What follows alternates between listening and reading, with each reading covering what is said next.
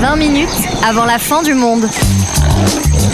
Le podcast d'autodéfense écologique.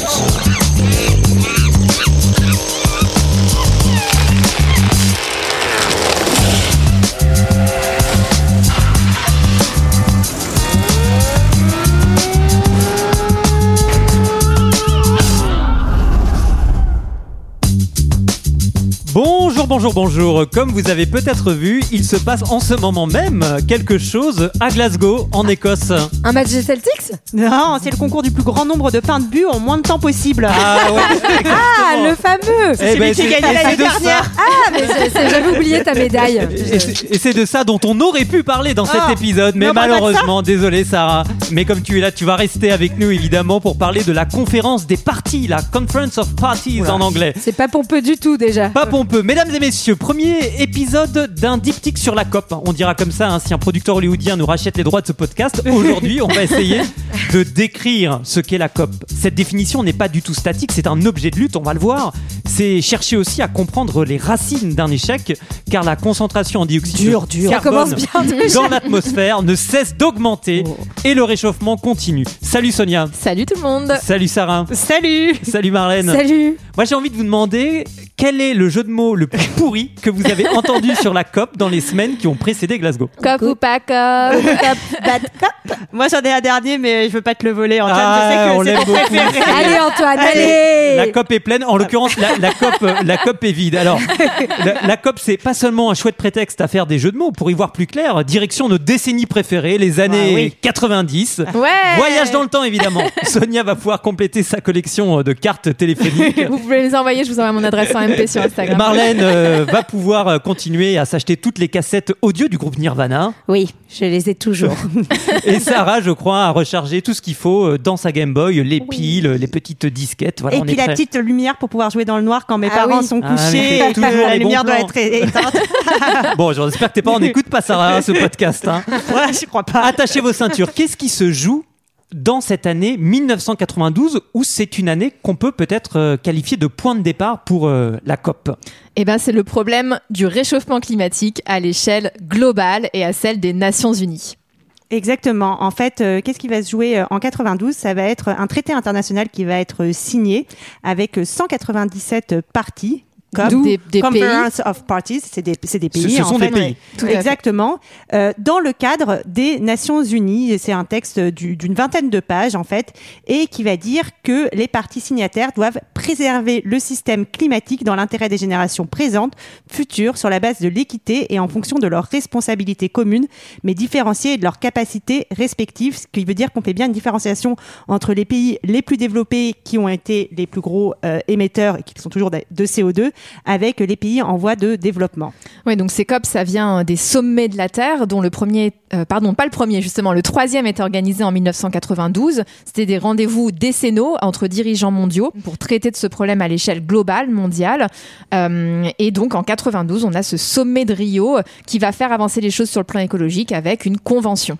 Et puis, bah, moi, je trouve qu'avec à cet article 3, on est hyper rassuré parce que, euh, bah, je suppose que 30 ans après, euh, tout va bien, non? On, Bah ouais. on a réglé le problème. Et Ça a vachement pourtant, et marché, pourtant, effectivement, elle a été considérée comme un gros succès à l'époque, euh, cette euh, convention cadre des Nations Unies, ce sommet de la Terre à Rio. Il y a eu beaucoup, euh, beaucoup d'espoir. Et pourtant, ce n'était pas la première fois que les problèmes climatiques ou écologiques étaient abordés à l'échelle globale. Alors juste pour l'anecdote, dans l'édition d'avant, euh, donc dix ans avant, euh, donc 82, euh, et ça ça a été tellement un échec que Reagan n'a même pas daigné y aller lui-même. Il a envoyé sa fille comme représentante des États-Unis. Bon, ça en dit Euh, long au- sur l'intérêt. de la Terre. hein. Non, mais sur, euh, bah, en tout cas, sur les actions un peu euh, globales, on, on peut parler notamment, on en a déjà parlé euh, dans, dans notre épisode de rentrée euh, cette année euh, en, en septembre. Il y a eu en 88 la création donc du GIEC, ce groupe d'experts euh, international chargé de euh, produire des rapports sur la littérature scientifique. Euh, et, euh, et donc, on, on se rappelle que le GIEC existe toujours et continue à produire produire euh, des rapports qui Oui. nous alertent sur la situation euh, qui n'est pas exactement. terrible. Et le GIEC rapport. qui a aussi été créé euh, par, euh, par l'ONU. Et, euh, et sinon, on a aussi euh, dans cette euh, approche globale des problèmes écologiques, un an avant, en 87, le protocole de Montréal, euh, donc un accord international qui a pour objectif de réduire toutes ces substances qui vont occasionner le fameux trou de la couche d'ozone dont on a beaucoup entendu parler quand on était petit et qui intéressait beaucoup. Et c'est un, un protocole qui a abouti à, du, à un succès puisqu'aujourd'hui, grâce à cet accord, euh, ce trou se résorbe. En tout cas, ce qu'il faut comprendre, c'est que voilà, à la fin des années 80, début des années 90, on- il y a une, une prise de conscience en fait dans les institutions, euh, notamment internationales, de ces questions euh, du climat notamment, et aussi de, de questions environnementales plus larges, qui étaient à l'origine, enfin qu'on prenait, qu'on étudiait plutôt de manière locale, donc notamment les catastrophes pétrolières, les accidents nucléaires, et puis bah on se rend compte qu'en fait, bah c'est pas possible de, ne traiter ces, enfin ces problèmes que de manière locale. Tu veux dire que le nuage de Tchernobyl ne s'est pas arrêté à la frontière Alors, on a déjà eu des problèmes sur les réseaux sociaux à cause de notre blague. mais voilà et donc et donc euh, enfin c'est comme ça que vont naître ces différentes initiatives qui aboutissent à ces fameux scopes. Et peut-être qu'on peut citer un peu un exemple, même si c'est- il est issu de la, de la presse américaine. C'est la une du Time en janvier 1989 qui va faire de la Terre la personnalité euh, de l'année euh, 88 avec euh, bah, c'est un peu cette alerte. Notre Terre est peut-être en danger, Euh, peut-être seulement. non, Non, je c'est pas vrai. On le sait déjà à l'époque. Enfin, déjà à l'époque, on sait que c'est pas un peut-être que nous sommes en danger. Alors revenons à cette année euh, 1992, qui n'est pas euh, seulement euh, celle de, de se traiter cette année. euh, Il y a eu le film Aladdin, le pack Game Boy plus Tetris. Je Bah, repense, Sarah je repense à, à Sarah à ce propos. C'était c'était toute une ambiance, euh, celle celle des années 90, où il y a euh, le d'abord euh, beaucoup de progrès euh, de, de la science climatique. Ah, pardon, moi je J'ai croyais cru que Sarah vous chanter une chanson là. les années 90, meilleure décennie musicale, les Spice Girls, Britney Spears. Pardon, on n'a jamais fait mieux que les années 90. Ouais, les To Be Free également. Ramenez-nous les To Be Free. Ah, merveilleux. Et, et Henri Dess. qu'on hein, appelle la vieillesse Sarah. Alors c'était la minute, euh, voilà, la minute euh, boomer, boomeuse. Aïcha. Aïcha. Oh. C'était pas la question. C'était quoi la question, Antoine c'était avant évidemment euh, Aïcha, les To Be Sweet, etc. Il y a moins rigolo, mais quand même très utile, le fait que les modèles climatiques ont beaucoup progressé. Euh, à ce moment-là, c'est une science, la science du climat, qui est une science américaine. hein. Beaucoup de grands scientifiques sont américains. On se souvient de l'audition de James Hansen en 1988. Mais voilà, c'est tout un moment euh, particulier. Oui, et puis c'est un contexte historique aussi particulier, c'est-à-dire que les COP, elles, enfin, si elles émergent, euh, enfin, si elles émergent à ce moment-là, c'est pas pour rien. Euh, en 1991, c'est l'effondrement de l'URSS, c'est la fin de la guerre froide, et donc euh, à ce moment-là, une forte extension, notamment euh, du libéralisme dans le monde entier, de l'économie de marché, et aussi de la croyance en ce qu'on a appelé, la, enfin, en tout cas, ce qu'un, ce qu'un politiste de Harvard qui s'appelle Francis Fukuyama a appelé la fin de l'histoire, c'est-à-dire l'idée que tout le monde serait arrivé dans ce monde merveilleux dominé par les États-Unis, du libéralisme et de la démocratie. On peut boire du Et- coca tout le temps. Mais en tout cas, ce que ça change, en tout cas à l'échelle mondiale et notamment euh, dans, au, au niveau des institutions, c'est qu'on était, on sort d'une période de 50 ans de blocage à l'ONU où en fait on était incapable de prendre des décisions vu que dans le Conseil de sécurité, s'il y a quelque chose était porté par les États-Unis, c'était bloqué par l'URSS et inverse et inversement. Et du coup, désormais, on croit à une action multilatérale des États possible et c'est comme ça euh, que vont naître les COP. Oui, donc c'est ça le, le multilatéralisme, donc c'est-à-dire une action collective des États qui s'inscrit dans un cadre institutionnalisé et producteur de légitimité. Donc cette définition, elle est pas de moi, hein, elle est de Thierry Tardy. Et donc tout ça paraît plein de promesses et tout ça surtout n'a pas encore été pulvérisé par la série d'échecs comme euh, le conflit en ex-Yougoslavie où l'ONU euh, sera bien incapable d'intervenir ou de régler les choses plutôt, euh, et ou la guerre en Irak euh, bien plus tard. Tu veux dire que c'est pas le paradis depuis la fin de l'URSS Je sais pas. On nous aurait peut-être menti à un moment Quelle donné. déception cet épisode. Ah là là. Alors, euh, un La fin de moment, l'histoire n'aura pas lieu. un moment d'espoir plus que de déception avec euh, le discours d'une jeune militante écologiste de 12 ans. Et non, hein, c'était pas Greta Thunberg qui avait moins 11 ans à l'époque, hein, j'ai fait le calcul. Cette militante est canadienne. Elle s'appelle Severn Kulis Suzuki et on va écouter un extrait du discours justement qu'elle prononce au sommet de la Terre de Rio en 1992. Hello, I'm Severn Suzuki speaking for ECHO, the Environmental Children's Organization.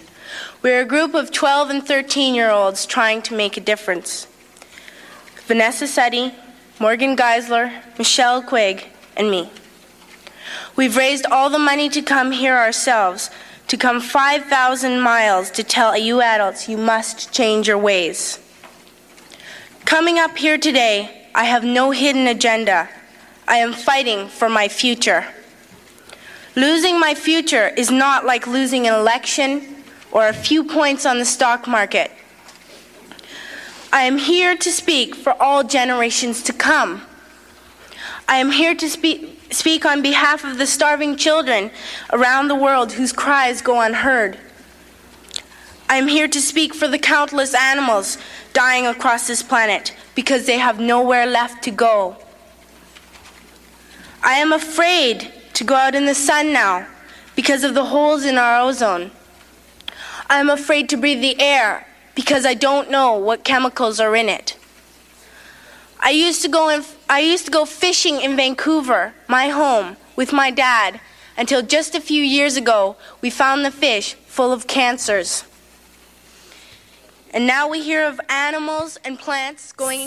C'est quand même fou, on dirait presque le discours de Greta Thunberg. euh, Ouais. euh, Ouais. Voilà, enfin. Ouais, il est extrêmement émouvant ce discours et quand on voit les images, c'est d'autant plus fort parce qu'on voit toutes les mines extrêmement contrites euh, des gens qui la regardent comme si elle, enfin, enfin un discours de vérité était tenu devant eux. Et c'est vraiment, euh, enfin, c'est très très émouvant. Et ce qu'elle dit, hein, juste comme c'est en anglais, c'est euh, elle- qu'elle euh, elle vient avec une délégation euh, de jeunes euh, qu'ils ont payé. Ils ont 12 la- ans, on rappelle. 12 ans, hein, voilà. incroyable. Ils ont payé par leurs propres moyens. On rappelle que c'est le, enfin voilà, enfin que c'est vieux quand même tout ça, Mhm. et euh, que c'est le début des années 90, donc c'était il y a longtemps. Enfin encore une fois, moi je trouve que c'est impressionnant. Mhm. On a l'impression que Greta Thunberg répète la même chose, et elle dit que euh, Enfin, qu'ils ne veulent pas perdre leur futur pour quelques points euh, en Mhm. bourse, pour euh, quelques dollars, que les espèces Mhm. disparaissent, qu'elle a peur de respirer l'air pollué, qu'elle a peur de pêcher euh, parce que les poissons ont, ont des, enfin, Sont contaminés. sont contaminés, etc. Enfin, c'est quand même très fort. Oui, comme le dit euh, Dalibor Friou, c'est le moment où les enfants euh, deviennent juges et jugent euh, des, des adultes. Et c'est aussi ça qui est très émouvant dans ce discours. Et un peu plus tard, elle dit d'ailleurs, euh, si vous ne le savez pas euh, le réparer, euh, arrêtez de le, de le casser. Mm. Euh, et ça, c'est quelque chose aussi qui est très fort. t'inquiète pas, la technique, elle va tout réparer. Antoine. Alors, en tout cas, il y a quelque chose qu'on a essayé de mettre en œuvre pour euh, préserver euh, les générations présentes et futures. Le fameux article 3 de cette convention de 1992, c'est ce, clairement ce mécanisme euh, des COP, parce que le traité n'est pas suffisant. C'est un traité euh, dont les termes sont très généraux. hein. Il n'y a pas de, de date limite, euh, il n'y a pas d'engagement ferme. Et donc, on va Très essayer. pratique. C'est ça. c'est- c'est pas. Si vous avez un pote euh, à qui vous devez de l'argent, Ouais, c'est n'hésitez ça. pas à Vous faire ce faites genre un de- contrat sur le de modèle de la euh, COP. voilà. Ça se télécharge facilement. Voilà. Euh, et c'est Et très vous pratique, vous serez mots, jamais, voilà, euh, vous pas aurez jamais d'engagement besoin de ferme, euh, rembourser. voilà. Bah, le gros hic de cette convention, c'est qu'elle n'est pas juridiquement contraignante. Donc, euh, elle stipule Comme toutes les... conventions internationales, je me permets de, Ouais. de le rappeler. hein, c'est voilà, c'est toutes celles sur les droits humains, etc. Oui, donc Petite on, parenthèse. On, voit leur efficacité. Donc elle stipule que les États peuvent, je cite, exploiter leurs propres ressources selon leur politique d'environnement et de développement. Donc en gros, chacun fait ce qu'il veut. Et en tout cas, euh, donc depuis 92, va se lancer en fait euh, un cycle régulier de négociations où on se retrouve, où on dit moi je m'engage à euh, baisser mes émissions, à faire ci, à faire ça. Et euh, globalement, la conclusion, C'est que tout le monde dit ouais, moi je vais faire ça et et personne ne le fait. Ouais, Et les non, températures alors, si les, les gens signent, mais personne ne tient ses engagements. Ouais, donc en fait, 92 euh, n'est pas la première COP, c'est ce qui va entamer le cycle de COP qui commence donc en 95 à Berlin, où là on va avoir cette première COP, donc qui ouvre un cycle de négociation, où là les États sont censés, les partis sont censés euh, décider d'engagements plus, plus concrets, de promesses, un cycle de négociation dans, lequel on est toujours avec cette fameuse COP de Glasgow euh, en- euh, cette année. Et puis c'est un rendez-vous qui va devenir, euh, enfin qui est annuel, avec une année dans les pays du Nord et une année dans les pays du Sud. Globalement. pour, euh, voilà. toujours été parfaitement respecté, respecté. effectivement.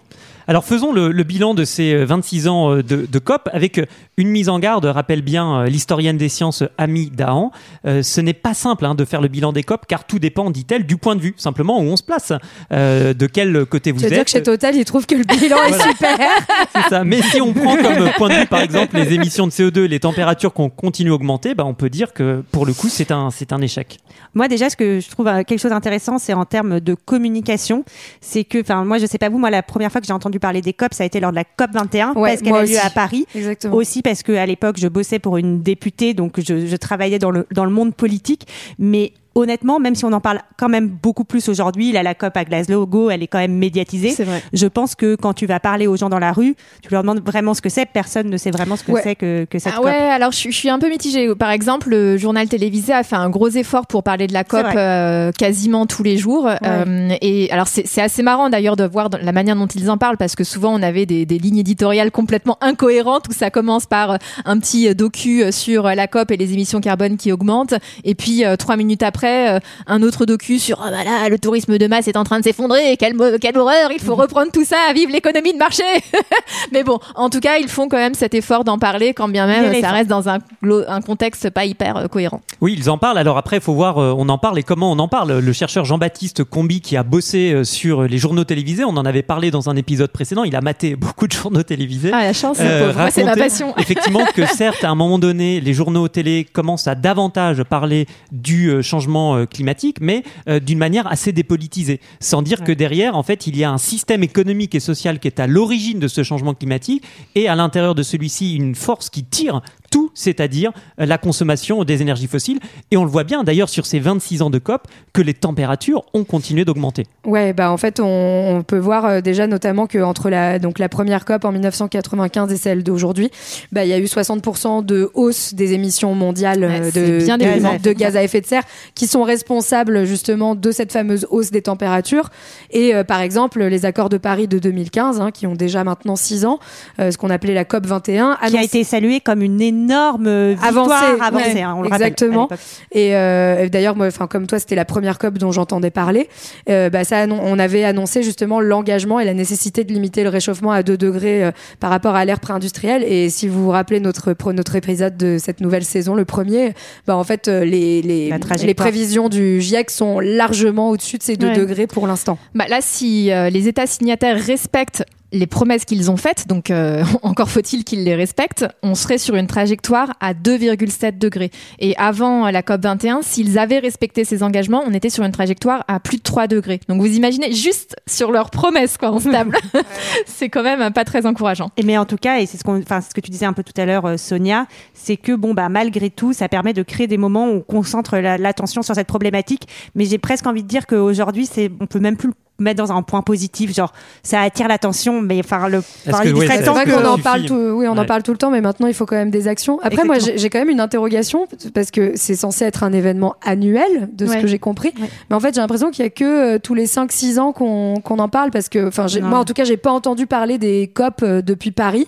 Et là, euh, aujourd'hui, on parle énormément de celle de Parce que ça, ça dépend de leur programme. On, en- on y reviendra dans notre prochain épisode, mais effectivement, certaines sont plus attendues parce qu'il va y être euh, négocié, débattu un certain nombre de points euh, plus engageants pour les États. Et en Et plus, là- il y a eu le Covid euh, l'année dernière, ce qui a fait que euh, bah, on- tous ces Oui, événements-là. a été annulée. Voilà. Là, et- non, et là, par- particulièrement pour cette année, c'est que on est cinq ans, enfin, en 2020, en tout cas, il était, était rendu Exactement. les engagements des États. Euh, et donc, euh, là, on devait arriver à un moment d'évaluation par rapport à justement la COP à la 21. COP21. Alors il y a ces échecs et puis aussi euh, des échecs qu'on peut expliquer en raison du contexte politique. On l'a dit, un Rio en 92 incarnait de grands euh, espoirs et puis il y a eu dans à la suite dans les années euh, 90 aussi la montée en puissance de politiques euh, libérales avec euh, des vagues de privatisation, de dérégulalisation, de Ça délocalisation. fait beaucoup de dés. Ouais, hein. juste pour expliquer rapidement, hein, notamment la dérégulation, en fait, c'est comme c'est le fait d'enlever des règles. Donc, on est plutôt, c'est le principe du libéralisme, hein, c'est l'idée de voilà qu'il y ait le, le moins d'entraves possible, notamment aux échanges, euh, et donc euh, donc euh, en fait harmoniser les règles à l'échelle mondiale, supprimer des taxes, etc. Et en tout cas, c'est juste pour dire, ça va pas dans l'idée justement de fixer plus de règles environnementales. Voilà, donc il y a, il y a une contradiction qui qui se joue ici. Exactement, et en plus de ça, euh, on reste quand même dans un imaginaire, euh, on l'a souvent dit, euh, d'abondance, euh, de euh, surconsommation, et donc toute forme de restriction et, de, et de contrainte est vue même comme euh, une atteinte à nos droits, à nos droits sacrés de consommateurs, et donc c'est c'est compliqué de, de mettre des normes. Comme le rappelle euh, Stéphane Aykut et Ami Dahan dans un super livre, un Gouverner le climat qu'on vous recommande, euh, il y a eu, aussi dans cette période beaucoup d'autres problèmes écologiques qui ne sont pas réductibles au seul problème climatique. Euh, l'épuisement des ressources en eau, l'épuisement des sols, les déchets, le nucléaire, etc. Ces problèmes n'ont pas été intégrés dans ce qu'on appelle la gouvernance climatique et l'endroit où se discutent effectivement les, les problèmes climatiques. Tu parlais tout à l'heure, Marlène, du libéralisme, et ce qui se joue aussi dans les années 90, c'est une forme particulière de libéralisme libéralisme, le néolibéralisme, c'est-à-dire où c'est pas tant que l'État se mette en retrait, c'est que l'État intervient beaucoup justement pour faciliter le fonctionnement du marché. Oui, tout à fait. Et en fait, ce, à quoi on peut assister, c'est une mise sous perfusion des industries fossiles par les États. Donc, et cela depuis, euh, depuis l'origine. Ce sont euh, les États qui ont construit avec nos impôts, euh, votre argent, les infrastructures qui permettent d'utiliser des voitures individuelles ou encore des aéroports. Enfin, tout ce qui va permettre en fait de brûler du carbone, euh, enfin du pétrole et qui va aboutir à du carbone dans, l'atmosphère. Alors, vous allez me dire, mais ma bonne dame, on a besoin de tout ça pour circuler. Mais je vous répondrai que ce sont des choix forts qui ont été faits au service d'un certain type de déplacement très particulier, euh, individuel, très polluant, au détriment euh, du transport collectif. Et à ce titre, je vous recommande très très très vivement un magnifique documentaire sur qui a été produit par Arte, qui s'appelle L'homme a mangé la terre. Et un deuxième argument aussi qui m'a beaucoup frappé à l'occasion de la coupe, de la COP, la coupe est pleine, Antoine, de la COP de, de Glasgow.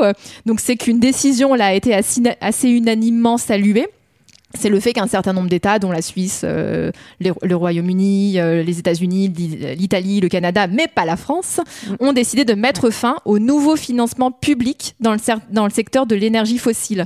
Donc mettre fin, encore une fois, au secteur public. Donc là, on est en plein dans le néolibéralisme où on nous fait croire qu'on dérégule, qu'il y a plus de plus d'États. Mais en fait, si, il y a de l'État, mais pour financer l'énergie fossile.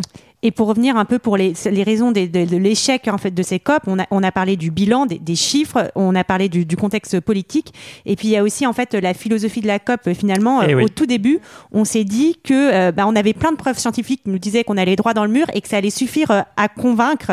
euh, et, et, et on s'est on s'est bien planté, surtout que voilà. Puis Ça me rappelle un certain épisode de rentrée. On n'écoute pas assez les scientifiques, Sarah C'est ça que tu veux nous dire? J'en ai peur, exactement. Et avec euh, en plus bah, toute cette fabrique de l'ignorance, tous ces lobbies aussi qui se sont organisés euh, pour démonter euh, les arguments des scientifiques et, et instaurer le doute sur, euh, bah, sur la responsabilité de l'homme dans le réchauffement climatique. Et c'est effectivement un des dangers avec toute la rhétorique autour des COP, c'est de euh, faire croire que la science, plus de science, plus de recherche euh, scientifique suffirait à convaincre les politiques, comme si c'était deux mondes qui n'avaient rien à voir l'un avec l'autre. Alors qu'en fait, quand on regarde l'histoire des sciences sur euh, les années écoulées, mais même depuis beaucoup, beaucoup, beaucoup plus longtemps, la science et la politique sont cofabriquées mutuellement. La science euh, n'est pas une petite bulle à part euh, du monde et certainement pas euh, de la politique. Donc ça, on le voit très bien avec l'exemple des 2 degrés. Pourquoi 2 degrés? Oui. Pourquoi pas 1,5, 1,2, 1,3 Enfin bref, euh, tout un tas de chiffres qui auraient pu être possibles. Bah, ça tombe bien, un chiffre rond, mais ça n'a aucune pertinence scientifique. Et on le voit d'ailleurs, c'est pas du tout un chiffre au départ qui vient du GIEC. C'est vraiment un chiffre qui a été introduit comme ça, un peu par magie, Un probablement groupe parce d'experts allemands même. par un groupe d'experts allemands, mais qui, euh, enfin, qui n'était pas un chiffre fondé scientifiquement euh, sur euh, une limite. Et d'ailleurs, on voit très bien que 2 degrés, c'est quand même euh, la catastrophe absolue. hein. donc, c'est juste une échelle parce que c'est un chiffre rond, mais ça n'a pas de pertinence scientifique particulière. Et puis au-delà de ça, euh, il y a eu un peu cette naïveté de croire qu'on allait tous se prendre par la main, euh, faire une grande Oh non, roue autour. fait pas ça. Et non, et non, chaque État a ses intérêts particuliers qui semblent bien plus importants que de sauver. Mais oui, arrête- arrêtons-nous sauver nos là-dessus quand même. C'est un conditions truc de- important. Ça c'est en fait bah, encore une fois on en revient à cette croyance dans le multilatéralisme et le fait que désormais les États vont se mettre d'accord pour, euh, pour, en fait euh, des intérêts euh, collectifs et mondiaux là où en fait euh, enfin tout est fait pour que ce soit plutôt la souveraineté des États qui soit toujours respectée c'est-à-dire que on pour qu'il y ait une préférence finalement nationale à, euh, à, à un projet collectif. Oui, d'ailleurs, il y a eu une évolution dans le fonctionnement des COP. Au départ, euh, c'était euh, les institutions de l'ONU qui proposaient euh, les règles auxquelles les États euh, étaient censés euh, s'inscrire ou pas, enfin, en tout cas les négocier. Aujourd'hui, ça a changé euh, depuis euh, Copenhague, euh, où c'est désormais ce sont euh, les États qui doivent euh, donc faire remonter leurs propositions et qui sont ensuite négociées. Donc ce changement est très parlant euh, à ce titre. Moi, je trouve ça très beau. C'est Ami Dahan qui parle d'une économie de la promesse perpétuelle par rapport au COP. Et je trouve que c'est un excellent euh, résumé, euh, finalement, euh, même de tout ce qu'on est en train de dire. Il y a des grandes annonces, il y a des beaux discours. On se souvient de, de Fabius victorieux après la COP 21. Mm. Et en fait, derrière, ben, il y a rien de concret. Il y a, il y a, il ne se passe rien. Et, et on reste toujours avec le même problème. Et année après année, ben, on se rend compte qu'on a, on a absolument même pas commencé à régler le problème. Oui, et puis c'est un peu quand même le festival du greenwashing à la COP quand on voit euh, les, la vo- les voitures électriques, euh, euh, le, lo- le- bref, tout, tout j'allais dire beaucoup de bêtises, mais bon, le- tous les lobbies Oui. qui sont bien représentés et parfois euh, qui ont un accès beaucoup plus simple que euh, les associations et les ONG. Et on en parlera dans notre prochain épisode de ce qui se passe concrètement à Glasgow, euh, la manière dont les associations, les lobbies peuvent ou pas entendre et défendre ce qu'ils ont, euh, ce qu'ils ont à défendre. Et c'est vrai que c'est pas une mince affaire, hein, euh, parce que ce qui se passe, c'est un, un changement de, de modèle économique et social. Pour sortir des énergies fossiles, euh, il faut euh, des quantités, des engagements fermes, des moyens pour s'assurer que c'est fait. Euh, L'activiste Greta Thunberg euh, considère que les COP sont tout juste bonnes à faire du bla bla bla bla, comme elle le dit. J'en ai peut-être ajouté un d'ailleurs. Ouais, je crois. Et que seul- trop, Antoine. voilà, t'en c'est ça. Ben, c'est pour dire à quel point il y en a du blabla et qu'aujourd'hui, bah, ce qui peut faire bouger les choses, c'est une stratégie de pression maximale euh, sur les gouvernements pour essayer euh, que les choses euh, évoluent. Et on en parlera au prochain épisode plus en détail de ce qui s'est passé dans ces différentes COP. On s'arrêtera en quelques destinations et puis on reviendra en particulier, bien sûr, sur Glasgow et c'est cette manière de construire le combat écologique et social malgré tout et contre tous ses défauts à l'échelle internationale. Merci à tous, à bientôt. À bientôt. Salut. À très vite.